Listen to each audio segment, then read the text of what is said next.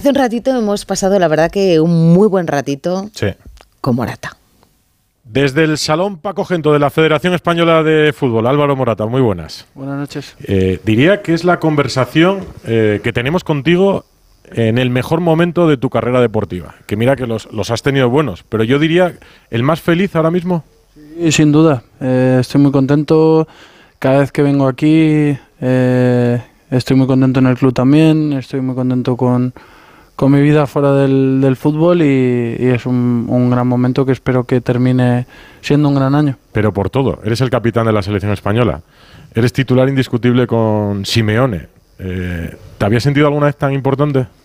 Bueno, sí, alguna vez en mi carrera sí, pero sí es verdad que es una de las veces que, que mejor me siento, tanto en la selección como en, como en el Atleti, y, y estoy muy contento porque al final no ha sido fácil tampoco. Eh, he tenido que pasar muchos momentos también en el Atleti y, y estoy muy contento y muy Muchos orgulloso. momentos duros, dices. Sí, muchos momentos y, y sobre todo de mucho trabajo. Al final eh, yo puedo meter más o menos goles, pero siempre que salgo al campo lo doy lo doy todo y, y bueno, estoy muy contento de que, de que la gente pues me valore mi trabajo y valore mi esfuerzo. Álvaro, hola. ¿Y cuál es el secreto de ese, de ese cambio, de este momento tan feliz? Bueno, eh, mm, pues es todo a nivel de confianza. También es verdad que no sé si había jugado, no sé cuántos partidos llevo seguidos este año, no sé si lo había, lo había hecho antes en el Atleti y, eso también es importante para, para cualquier jugador, así que yo estoy muy contento. Yo lo he dicho siempre que yo lo único que quiero es, es ganar títulos en el Atleti y que si me toca adaptar o jugar lo que haga falta, yo, yo lo hago, pero está claro que eso también cuenta a la hora de, de jugar. ¿Pero esa confianza viene del Cholo o viene de ti? Bueno, todo en general. Él también pues me, me transmite su confianza, mis compañeros también y, y, la- y toda la gente del club. Entonces al final cuando uno está con confianza y se siente valorado por la gente que, que trabaja con, con él, pues es, es, es mucho más fácil en cualquier ámbito. Este verano tienes una charla con el Cholo Simeone, con Andrea Berta y con Miguel Ángel Gil. ¿Quién convoca la charla? ¿Quién la solicita? ¿Quién la pide? ¿Y para qué? Bueno, es que ha habido muchos, muchos momentos este verano. Al final había, había muchas cosas que hablar y, muchos temas de conversación que al final pues a mí me, me ayudaron mucho para, para sentirme importante, que era lo que, lo que yo necesitaba. Es lo que he dicho antes, cuando, cuando te sientes importante pues las cosas van, van son más fáciles. ¿Es una conversación para tomar una decisión? ¿Para ayudarte a tomar una decisión? Sí, está claro, está claro que sí, tenía diferentes, diferentes posibilidades, pero, pero la primera era, era estar aquí y, y eso es lo que, lo que hablamos, hablamos de muchas cosas también, muchas cosas más, pero esas eh, se quedan Ah. ahí. A- Arabia era una. Sí, tenía diferentes, diferentes posibilidades y... y- ¿Lo de los 50 millones era verdad? No, no, no, no, es, era mucho dinero, no, no era tanto, pero, pero sí, era, era mucho. ¿Pero te planteaste Sí. ir a jugar a Arabia? No, no, no. A ver, obviamente lo escuchas y, y obviamente te llama la atención cuando ves esas cifras, pero, pero bueno, creo que, que no hubiera sido, no hubiera sido feliz eh, viendo al Atlético eh, desde la distancia y, y viendo a mis compañeros de la selección, porque no sé si, si hubiera venido a la selección, eh, creo que, que me hubiera arrepentido.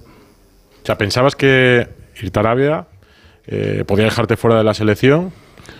Bueno, seguramente pesa? No es que no tenía la seguridad que me podía dejar fuera, pero está claro que es que es más difícil venir a la selección cuando, cuando no estás en, en una liga a priori tan, tan competitiva como las europeas. Pero en el Atleti todos decían, yo más o menos escuchaba a la gente que os sigue día a día en el Atlético de Madrid. Me decían, Morata va a tener que luchar por el 9 eh, porque en principio Griezmann y Memphis están por delante. De repente Memphis sufre lesiones y yo no sé en qué momento ya nadie se acuerda de, Memphis. Eh, parece que estáis tú solo y, y Griezmann para, para todo en el Atleti esta temporada. Bueno, son, son, son etapas, son circunstancias que se dan en el fútbol. No sé, no sé qué hubiera pasado si hubiéramos estado todos, eso lo sabe el, el míster solo, pero bueno, yo también me tocó a principio de temporada salir desde el banquillo y he tenido siempre una buena actitud y, he demostrado siempre que soy un jugador de equipo y un jugador que, que no mira esas cosas, no he puesto un mal gesto nunca en, todo el tiempo que he estado en el Atleti ni una mala cara. Al final, eh, lo digo siempre, tengo muchas ganas de ganar títulos con el Atleti. Pero ¿qué ha cambiado en, qué ha cambiado en ti? Porque alguna vez no eh, hemos repasado, claro, tu carrera, Real Madrid, Juve, el Madrid, el Chelsea, el Atleti, la Juve, que tampoco fue fácil tu aterrizaje en el Atlético de Madrid. Y de repente te encuentras en el mejor momento en el Atlético a nivel personal, en la selección también. ¿Qué es lo que ha hecho clic en Morata?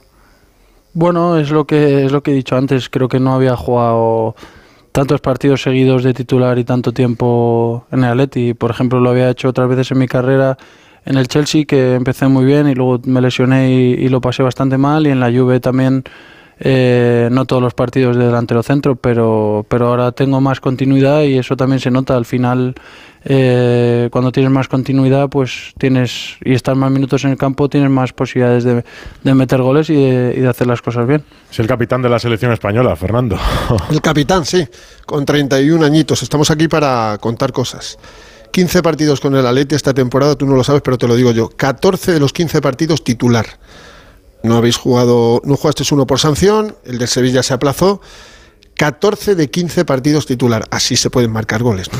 Sí, es lo que digo. Al final, obviamente, y, también eh, el hecho de, cómo me hacen sentir mis compañeros, el hecho de también para mí no es fácil muchas veces en, en otras etapas en Atleti eh, cuando quieres dar el 120% para, para satisfacer a la gente, al final es negativo. Tienes que estar en el 100. Eh, hay veces pues que quizás... Eh, ¿Te sobre revolucionas? Sí, tantas ganas de, de, hacer bien las cosas y de demostrar, pues eh, te pasan malas malas jugadas y, y, bueno, al final por eso estoy muy orgulloso de, de que por lo menos la gente me, me, entienda y me valore, que sé que mucha gente del Atlético me, me, entiende y me valora y eso para mí es muy importante. ¿Te sientes más querido ahora? Sí, hombre, sí, está claro que sí, al final eso se ve también cuando, cuando jugamos en casa, eh, la verdad que, que, sí que lo noto muchísimo y lo agradezco muchísimo. Decía, eh, bueno, Xavi, eh, este fin de semana, ¿no? Que, que, todo el entorno, que todo lo que dice a la prensa, que, que afecta mucho a los futbolistas, ¿a ti te pasa también? Bueno, me ha pasado mucho más en, en otras etapas de mi carrera. Ahora la verdad que, que tengo muchas, muchas más cosas de la, de la que pensar en, en mi vida. Si es verdad que, que, es una cosa positiva para mí. También he puesto mucho trabajo con, con, con las personas que yo trabajo de mi círculo cercano y, y, que no puedo controlar todo lo que se dice de mí todos los días, ni, ni leer todo, ni lo bueno ni lo malo. Al final tengo un equilibrio en el que en el que llego a casa, disfruto de mi mujer, de mis hijos y, que me doy cuenta realmente de, que mi trabajo es muy importante, pero que luego hay, hay otras cosas que son también muy importantes. Has, hablado muchas veces abiertamente de la salud mental, de los momentos en los que lo pasaste mal y de cómo te ayudó a superarlo, porque eh, ¿llegaste a plantearte dejar el fútbol realmente? Bueno, dejar el fútbol como tal no, pero sí que a lo mejor, sí, me acuerdo una vez que hablando con mi mujer le dije que que quería irme a un, a un determinado equipo que, que, yo pensaba que no iba a tener la misma presión, que no, que no, iba, que no iba a estar todo el rato mi nombre pues eh, hiciera bien, lo hiciera mal, que la gente no iba a hablar tanto de mí y, ella me dijo que, que me valorara, que me mirara desde fuera y, que, y que me veía muy mal de confianza y que tenía que, que cambiar las cosas fue cuando estuve en, en Inglaterra y, al final fue lo pasé muy mal. ¿Se puede saber el equipo? No, no, algún día... ¿Pero España? No, no, sí, sí, es, es, es Europa y, y, es España también, sí. O sea, irte uy, uy. a un club con menos presión. Sí, a, a, a, un club donde, donde lo conozco y, y donde sabía que iba a encontrar un refugio ahí y donde seguramente iba a estar. sorprenderías entonces el Getafe y, y, donde, y, donde, y donde, seguramente iba a estar iba a estar feliz. Noticia. Oye, Pero... eh, has hablado de bueno de tu familia. Yo no sé si el hecho de ser padre también te, te, ha cambiado por lo que cuentas, que tienes otras cosas también de las que preocuparte. Creo que son cuatro pequeños los que sí. tienes, ¿no? Sí, obviamente, y eh, siempre lo digo, para nosotros muchas veces es una pena que cuando maduramos del todo, pues eh, es cuando nos tenemos que retirar. Eh, al final pasa muy rápido nuestras carreras, son muchas cosas, muchos momentos muy rápidos y, y, quizás pues mi primera parte de mi carrera tampoco no voy a decir valoraba, sino que tampoco era consciente de pues de dónde estaba o de o del valor que tenía jugar cada domingo. Tú al final, muchos de nosotros vives tu vida por inercia y, eso, por ejemplo, noto muchísima diferencia con, con los, los, chicos jóvenes que vienen ahora con nosotros. ¿Qué te hace, qué te hace decidirte no ir al Getafe o, a un equipo fuera de Europa y, decir yo quiero seguir en primera línea? peleando por todo. Bueno, pues en ese La conversación con tu mujer, la conversación con un psicólogo. Sí, en ese momento me acuerdo que, que iba a ser padre y y bueno, el, poder contarle a, mis hijos en el futuro que, había pasado, que lo había pasado muy mal y que, y que iba a ir a volver a ir a la selección y que iba a ir a volver a, a jugar la Champions y que iba a volver y sobre todo que ellos lo iban a poder ver. Al final le hubiera podido contar muchas cosas yo de cómo era la Champions o de cómo era un partido de la selección y ahora eh, pueden venir ellos a verlo y eso para mí vale más que cualquier que cualquier título o que cualquier cualquier premio. Y ahora Pichichi de la Champions, que, eres. Hablas mucho de tu familia. Eh, he leído que, tu mujer, Alice, eh, ha dicho en una entrevista que, que, en épocas más complicadas en el Atlético de Madrid, pues fallabas un gol y en el estadio la gente incluso le miraba a ella y le decían concentración. Eh, ¿Tú sufres más por ti? ¿Sufres más por lo que pueda sufrir tu familia? Bueno, ya, ya estamos, estamos entrenados todos en, en, la familia. De hecho, mis, mis hijos también, bueno, ya, ya tienen, pues van creciendo y ya cualquier persona que les hable de fútbol que no les guste o pues se enfadan y, y también tienen su, su propia opinión. Si es verdad que creo que muchas veces en, en mi carrera he tenido muchísima, muchísima suerte que, porque tengo muchísima gente que que ha estado siempre durante toda mi carrera conmigo, pero también tengo muchas personas que aunque hiciera 50 goles y ganara todos los títulos que se puede, pues nunca les, les gustaría. ¿Tú crees que aquello que dijo Cristiano de porque soy guapo, rico y buen futbolista? Yo creo que eso genera generas envidia, Álvaro. Te lo digo en serio, ¿eh? Y que de ahí viene mucho, por lo menos la crítica anónima de redes. Eh. Sí, bueno, no sé si eso guapo lo tendrán que decir otros, no, no lo sé, pero sí. Rico sí, buen futbolista también. Bueno, lo que sé es que, que tengo, tengo una familia que, pues que tengo una vida también privilegiada, tengo una familia que, que está bien y, que muchas veces pues a la gente le puede molestar, pero no es, no es mi intención ni mucho menos. Yo soy igual que cuando tenía 13, 14 años, eh, muchas veces mucha gente que me conoce dice que no, no parece como soy en el campo, como soy a lo mejor hablando o a luego como soy en mi vida normal y, y he sido siempre como, como cuando era pequeño, cualquiera de las personas que ha jugado conmigo te lo, te lo puede decir. ¿Pero tú lees las redes sociales? No, no, no, ya no, ya no, ya no tengo tiempo para, para mutilarme, no, no, no, no. Pero escuchas radio ¿Ves tele o lees prensa? Nada, nada, no, no, no hago nada porque sinceramente no tengo tiempo.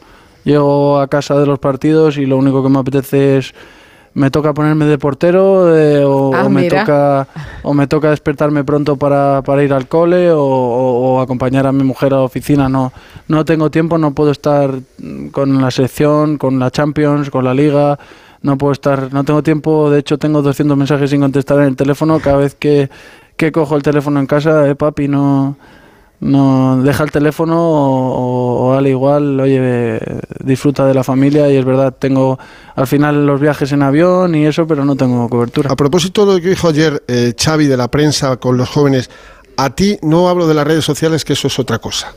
¿A ti la crítica de la prensa, si la has tenido o la has sentido, te ha afectado?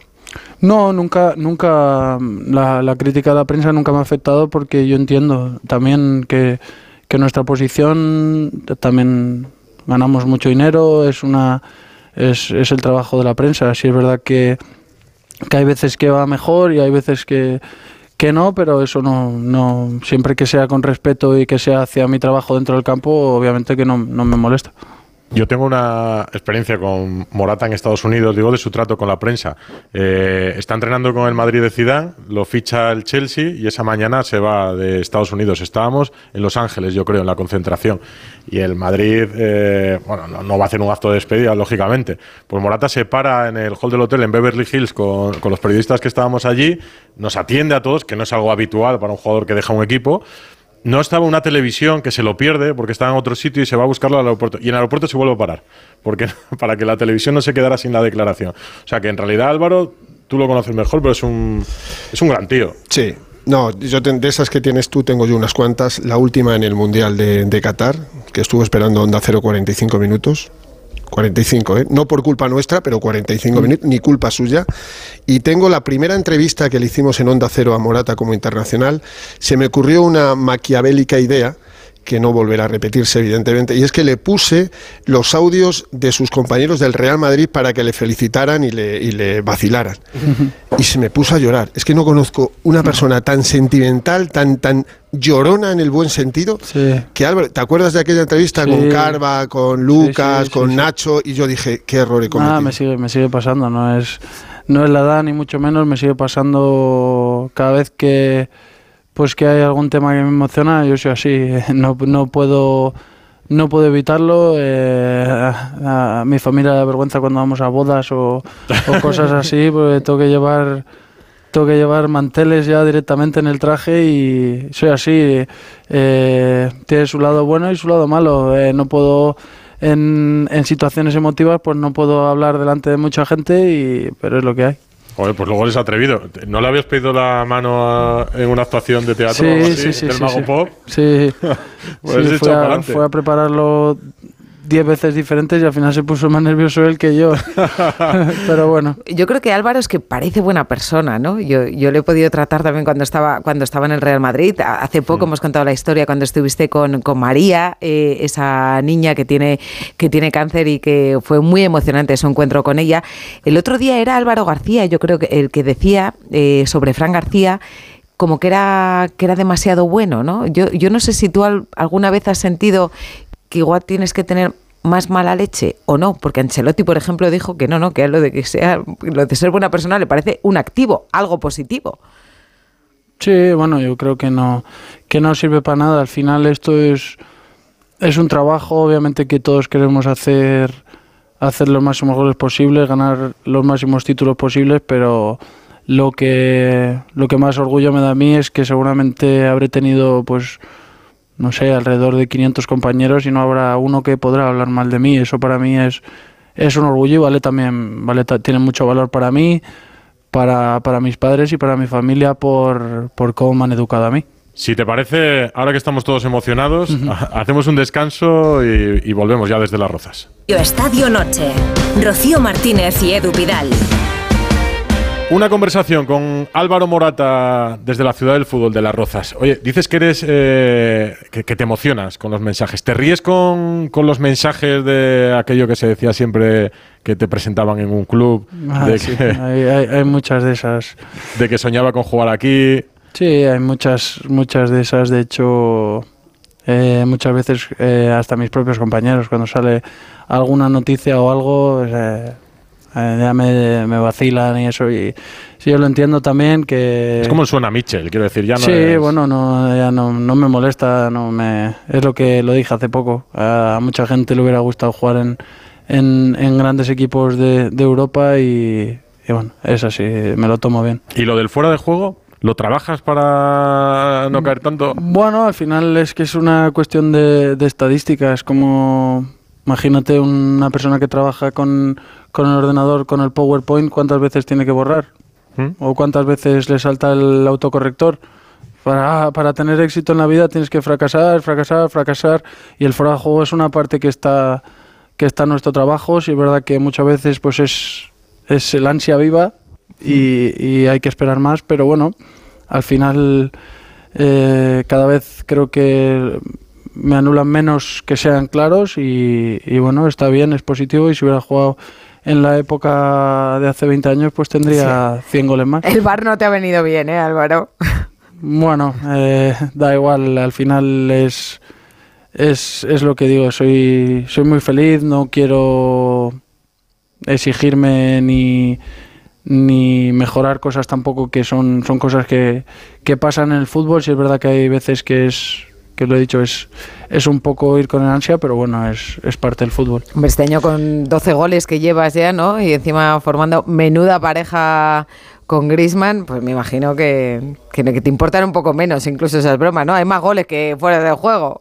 Bueno, a ver si, si podemos seguir así, creo que puede ser un, un gran año y, y esperemos estar ahí, ahí arriba al final. El 7 de España, como antes lo fue Raúl y como lo fue el Guaje Villa. Eh, 34 goles en 68 partidos es una barbaridad. Es un gol cada dos partidos que no tienen muchos jugadores de España estadísticamente hablando. Estás a un gol de Silva y a cuatro del Niño, que fue uno de tus ídolos de... Ese tope, bueno, tienes 31 años, te quedan 4 o 5 en la selección española. Eh, para conseguir batir a Villa, que tiene muchos 59, necesitas 50 partidos más. ¿Lo ves? Bueno, ojalá, ojalá, la verdad que, que cambiaría todos los goles ahora mismo por, por una Eurocopa o un Mundial como, como tienen ellos y, y al final ya el hecho de, de estar cerca de Silva, eh, a, pocos goles de Fernando también, eh, haber pasado jugadores como los que he pasado, eso ya para mí tiene un valor incalculable para mí porque lo primero de todo pues porque he crecido admirando a todos y cada uno de los que salen en esa lista y lo segundo porque tengo mucho mucho trabajo por detrás y, y, muchos momentos al final sí es verdad que ya voy teniendo muchos más partidos pero no son todos de titular, ni mucho menos. He pasado mucho tiempo aquí también sin jugar y, aprendiendo y, haciéndome más duro y, por eso estoy muy orgulloso de haber llegado ahí, pero, pero al final hay que ganar títulos con la selección, que es, que es lo más importante. No me quiero ni imaginar lo que tiene que ser ganar una Eurocopa un Mundial si, si uno de los mejores días de mi carrera y de mi vida fue el día que ganamos la, la Nations League. Al final tiene que ser increíble, yo peleo para ello y al final ojalá cuando, cuando me retire pueda estar con los máximos goles posibles Pero en la ten, selección. ¿Tenemos equipo para ganar eh, la Eurocopa? Ya estamos clasificados. ¿España es favorita? ¿Es candidata? ¿Qué es? Bueno, tiene que ser una de las selecciones importantes siempre. Al final en la Nations League no tiene el mismo valor que una Eurocopa, pero la juegan los mismos. Y, y al final cuando la ganas todo el mundo la quiere ganar y creo que, que, tiene más valor de lo que de lo que mucha gente piensa. Pero bueno ya sabéis todos que luego hay muchos factores en una Eurocopa un mundial eh, te pueden tocar unos penaltis y irte injustamente a casa te puede tiene que ser un torneo perfecto y, y bueno lo que está lo que está bien es que ya estamos ahí que era importante y, y, al final siempre hay selecciones que se quedan fuera y ahora pues obviamente hay que pensar en, en, en, ganarla. ¿Y ganar con el Atleti? ¿Está prohibido decir que se puede ganar un título? Prohibido, quiero decir. A Simeone le importaría que hoy Morata dijese, pues yo quiero ganar la Champions con el Atleti, me no. veo candidato a ganar no, la Liga. Los quiero ganar todos, no, no, no la Champions. Eh, en, en un par de meses pues vamos a estar peleando por por un título también, no, no es la Liga, no es la Champions, pero para mí cualquier título tiene, tiene muchísimo valor porque, como su nombre indica, es un título y, y tengo muchas ganas. ¿Os veis candidatos a la Liga? Ojalá. Ayer dio la sensación en el Metropolitano de que, de que os veíais como en esos años en los que el Atleti pelea hasta el final. Bueno, eso, eso siempre. Nosotros vamos a pelear hasta el final siempre. Sí es verdad que, que tenemos que, que corregir algunas cosas todavía, pero creo que tenemos mucho margen de mejora y sobre todo un muy buen grupo. Hay un jugador en el Atleti que a mí me parece que está a un nivel descomunal, que es Coque. Cuando Coque está bien, explica también el buen momento del Atleti. Y yo le echo de menos en la, en la selección española. Eh, claro, preguntarte por nombres, Álvaro, y a todos los conoces y con todos has jugado, pero lo de Díselo Coque, a Luis de la Fuente. Claro. Que lo lleve. no sé. ¿Esperabas que Coque estuviera en esta última lista? Bueno, yo no soy, no soy el seleccionador, obviamente es, es de mis mejores amigos. Eh, lo que te diga yo pues sería lo, tenerlo lo más cerca posible siempre y, y, en, y en el Atleti pues pienso que que el que nosotros ganemos títulos pasa en gran medida por porque él esté contento, porque él renueve con el club, porque él tenga el reconocimiento que se merece, al final es, es, es una pasada, es la, mayor leyenda que tiene el Atleti y eso me da un poco de pena que al final cuando se vaya del club o cuando se retire, pues la gente empezará a valorarlo mucho más. Creo que es eh, un jugador importantísimo para nosotros y que muchas veces pues su estado de ánimo o su estado de forma condiciona mucho nuestros Ha partidos. dicho una palabra clave ahora. Renovación. Renovación. Ha renovado el Cholo. Ayer Griezmann dijo que ojalá fuera el próximo en renovar él. Le queda hasta el 26. Tú terminas el próximo 30 de junio. No, no. ¿No? No, no, yo 26, tengo hasta no, 27. Ah, 27 al Sí, final. sí, sí, sí. Pues Tengo- entonces habla con Transfer Market. yo no. Tú no tienes problema de, de renovación ni nada. No, yo estoy bien. Yo lo que obviamente son todo buenas noticias cuando cuando la gente renueva, pero creo que también es importante que, que jugadores que son clave que, que estén que estén contentos y sientan la confianza del club. Y, y tu relación con, con Griezmann, yo no sé si para ser una dupla en ataque, eh, que a veces se dice, ¿no? Dos gallos en el mismo corral, bueno, es que sois los máximos goleadores de, del equipo, los dos. Yo no sé si hace falta ser amigos, llevarse bien, eh, para tener esa, esa compenetración en el, en el campo y para estar los dos con un nivel tan alto de goles. Bueno, tenemos una gran relación, él y yo, como, como con todos los compañeros, es, es lo que te digo, cuando tenemos una relación todos, nos juntamos muy a menudo todos, cualquier viaje o cualquier entrenamiento lo pasamos bien y, eso es importante a la hora luego de competir y de ir a por, a por los objetivos juntos. Esta mañana hemos estado en el Hospital Nacional de Parapléjicos de Toledo. Luego vamos a escuchar una charla con dos pacientes, porque el domingo es la carrera Ponle Freno.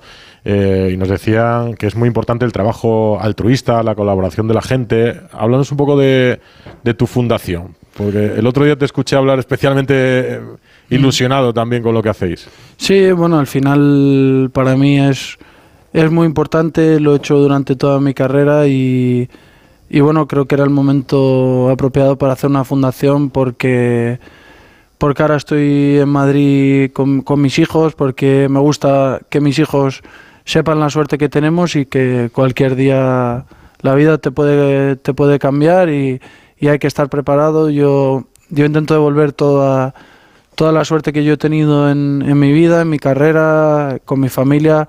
Intento ayudar eh, a, a todas las personas que, que tengo la oportunidad gracias al fútbol y, y es muy importante para mí porque creo que, que con ratitos eh, que colaboro con otras fundaciones, hace poco estuve también en el centro Prodis de, con los chicos de síndrome Down y me lo paso me lo paso increíble, hago muchísimas cosas y, y no hay gente que se piensa que lo hago por, por quedar bien, lo he hecho durante toda mi carrera y, lo voy a seguir haciendo porque, porque me hace feliz ayudar a la gente, me hace feliz que, que puedan pasar buenos ratos con nosotros y, y sobre todo para, para dar esperanza que, y para dar apoyar siempre porque nosotros somos unos, unos privilegiados, tenemos mucha suerte y, y en todo lo que podamos ayudar solo a, a pasar un buen rato a, a gente que está sufriendo, pues para mí tiene mucho valor. Es que eso es, eh, los futbolistas tenéis una gran capacidad, que es algo mágico, y es que sois capaces de hacer felices a la gente con, con una foto o con un saludo. Sí, está claro, eh, al final eh, hay, hay muchos momentos que son especiales también ahí y, y sobre todo me gusta muchísimo también que, que mis hijos pues cada vez, cada vez les gusta más, entienden más que, que hay que ayudar a las personas y, y eso es, me, me, me pone muy contento a mí y muy orgulloso. Si es que Morata es para llevártelo a casa, de verdad. ¿Habrá, habrá otros Morata futbolistas? ¿Te gustaría que alguno de tus hijos o varios fueran jugador como tú? Bueno, eh, claro que me gustaría. Me gustaría, pero, pero no me gustaría que sufrieran lo que he sufrido yo muchas, muchas veces. Y, pero bueno, todo tiene su, su precio. Al final, eh, si tienen que sufrir para, para tener una carrera como la mía, ojalá que, que lo hagan. Yo lo que quiero es que sean felices. Me da igual si son futbolistas, si son lo que tengan que ser. Lo que quiero es que respeten a, a la gente y, y que sean que sean buenos chavales y luego lo que hagan, pues que ellos elijan. Si quieres podemos hacerle el Vamos. test, Rocío. Mira, pues te vamos a hacer un pequeño test de respuestas cortas y rápidas. ¿Estás Vale. preparado? Sí. Venga. ¿A qué delantero admirabas cuando eras niño? Muchos. ¿Uno? Fernando Torres. ¿Quién es el mejor entrenador que has tenido? El Cholo. A ver, define con una palabra algunos de los entrenadores que has tenido. Mourinho. Mm, Ganador. Zidane, Clase. Luis Enrique. Un fenómeno. Lopetegui, Mm, un crack. Vicente del Bosque. Un sabio. ¿Dónde se juega mejor al fútbol? ¿En Inglaterra, en Italia o en España? En España. ¿Quién es el mejor futbolista de la liga en España entonces? Antoine. ¿Quién es el mejor defensa al que te has enfrentado? Muchos. Van Dyke, por ejemplo. ¿Y el mejor portero? Eh, Iker Casillas. ¿A qué jugador ficharías para el Atleti? Tienes toda la pasta que quieras. ¿De España o de, De- cualquier...? Del que tú quieras. No sé. Empieza por M. No sé, no sé ahora mismo, no sé. Hombre, Toda la fíjate, pasta... el sueño de ¿Eh? todo director deportivo. Libertad, ¿cuál quieres? Ah, quitaría alguno a- también aquí en España para, para que se venga con nosotros también. Si tuvieras que votar para el Balón de Oro como capitán de la selección, votas para el de Best. En el último Balón de Oro habrías votado a, a Messi, a Haaland, que fue el gran duelo, o a otro futbolista. No, a Rodri, por supuesto. ¿Cuál ha sido tu momento más duro? En, el Chelsea, sin ninguna duda. ¿Y el más feliz? Ahora mismo. ¿Alguna vez has pensado... Bueno, ¿Con nosotros? ¿Por- ¿Porque estás con nosotros? Sí, en general. Muy a- bien. ¿Alguna vez habrías pensado, me gustaría no haber sido futbolista y ser una persona anónima? No, ¿Quién es el principal favorito para ganar la liga? el Atleti. ¿Y ganar la Eurocopa con España o la Champions con el Atleti? Las dos. Eh, no, vale, tienes que elegir una. Ah, las dos, las dos.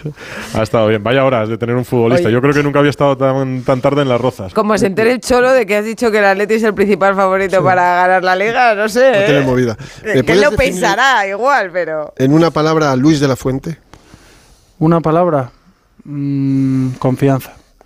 ¿Lo pasó mal? ¿Le visteis mal después de lo que sucedió en aquella asamblea? Han pasado ya tres ventanas, no es el mismo entrenador, pero ¿cómo le vistes tú que, eres muy humano y que te fijas?